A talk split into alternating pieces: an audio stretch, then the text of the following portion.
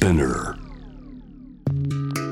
グローバーがお送りしております。J-Wave JAM THE PLANET さあ続いては海外在住の correspondent に現地の最新ニュースを届けてもらう News From Correspondent 今日はカナダ東部オンタリオ州のトロントにつながります。トロントの日本語ウェブメディア Life Toronto の編集ライター惠藤修平さんです。こんばんは。こんばんは。惠藤さん昨年12月以来のご出演ですから今年初登場ですね。よろしくお願いします。はいよろしくお願いいたします。日本は、えー、桜も開花宣言東京になりましてですね暖かいんですけれども日中20度を超える日が増えてきました。そちらいかがですか？はい、えー、トロントはですねまだまだ寒くて、えー、日中でも2、3度、えー、最低気温はマイナス5度ぐらいですね。先日も大雪が降って街にはその雪が溶けずに残ってますね。しっかり冬ですねそうなんです。なかなかまだ寒さ寒さの中、えー、カナダ・トロントから。では最新ニュース今日はどんなニュースからですか、えー、まずはさよなら朝の1時間サマータイムがスタートという話題です。サマータイムというのは1時間時間がこう前倒し早まるんでしたっけ？はい、あのその通りですね、ちょうど先週日曜日、3月12日の午前2時からスタートしまして、みんな寝る前に時計の針を1時間早めて見ていました。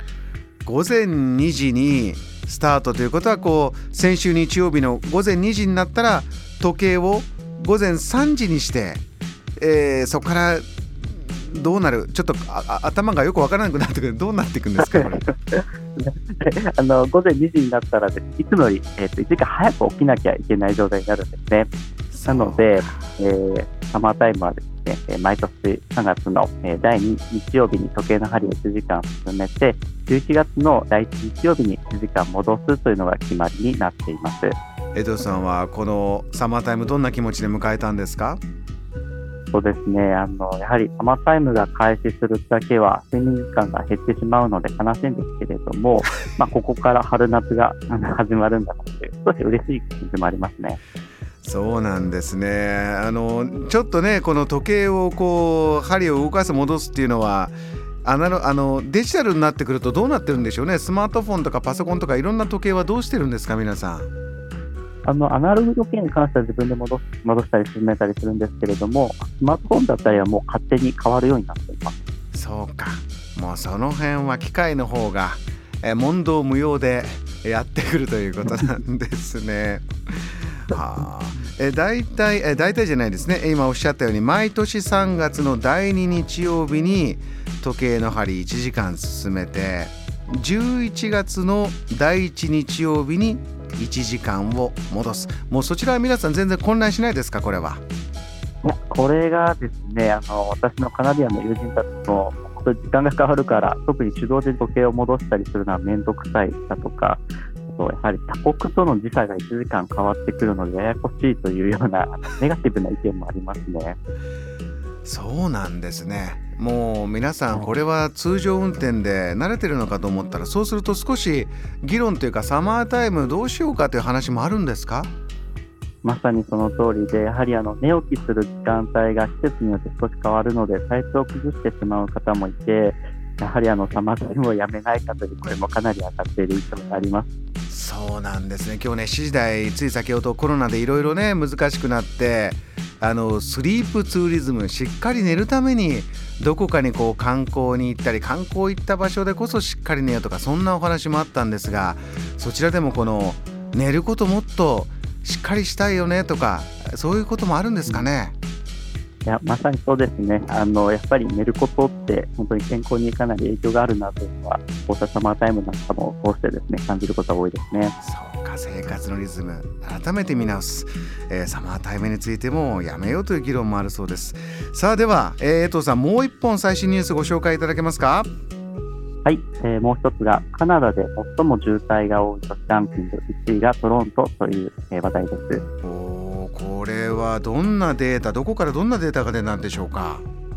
はい、えー、こちらは位置情報技術会社のトムトムが発表したランキングによるもので都市内を 10km 移動するのにかかった平均時間で、えー、都市をランク付けしたようです、えそしてカナダのトップ3が3位がウィニペグ、えー、2位がバンクーバーそして1位がトロントという結果だったそうです。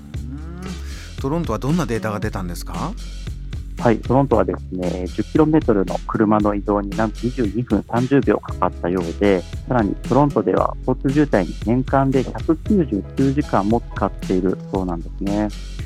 年間199時間が渋滞の中にいる。これ、世界的に見てもかなり上の方なんですかね？そうですね、あの実はこのランキングに関しては世界版もありまして、トロントはそちらの上位なランキングしてなかったんですけれども、世界1位はイギリスのロンドンで、10km の車の移動では36分、えー、年間で325時間を渋滞に使っているということでした。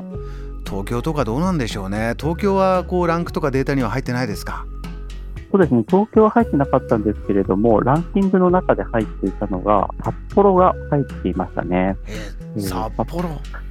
はい、こちらが確か、えー、世界4位に札幌がランキングしていました。なかなか上の方に札幌、そうか、あの車社会という感じもあるんですかね、ひょっとしたらそうか、住んでないとね、こういう実感っていうのは、なかなかわからないんですけど、江藤さん、トロントにお住まいで、渋滞多いな、確かに実感しますか？そうですね、あの実は私はダウンタウンに住んでいて、車自体はあまり利用しないんですけれども、バスであったり、路面電車なんかも本当にあの車あの渋滞の影響を受けて、ですね時刻通りに来るということがまずないくらい渋滞が多いなと感じますね。あそうなんですね。周りの方とか、こういうデータが出て、あ確かにこうかもとか、話題になったりもしました？そうなんです。あの、実は今回、ツイッターの方でトロントに住んでいる方にも、この渋滞の原因って何だろうかということを聞いてみたんですけれども、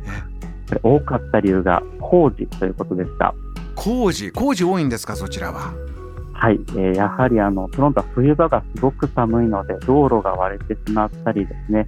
そういうこともあって、頻繁に工事をしているんですよね。さらに地下鉄などの路線整備も完了していない地域が多く、えー、大きな通りの車線を削ったり、封鎖していることというのもあの多々ありますね。そうなんだ、トロント、まあ、ならではというかね、この寒さも影響している。他にもこういうことあるんじゃないかなとか意見集まってきました。ツイッターでいかがでした？はい、実は知人がトラックドライバーをしていまして、ええ、その視点は面白かったんですが、移民が多いため、自国のルールで運転している人が多いのではないかと。そのため、まあ、カナダの交通ルールがきっちり共有されず、事故が起きているということも原因の一つかもという意見がありました。そういうこともあるかもしれないんですね。いろんな方がいろんな文化から来ているがゆえに、えー、交通ルールもちょっとそれぞれの違いのまま走って渋滞が起きてるんではないか。わかりました惠藤さん、えー、そちらからトロントからの現地最新ニュースお伝えいただきましたまたよろしくお願いしますありがとうございましたありがとうございます。今夜はトロントの日本語ウェブメディア Life Toronto の編集ライター惠藤修平さんにトロントの最新ニュースを伺いました。JAM The Planet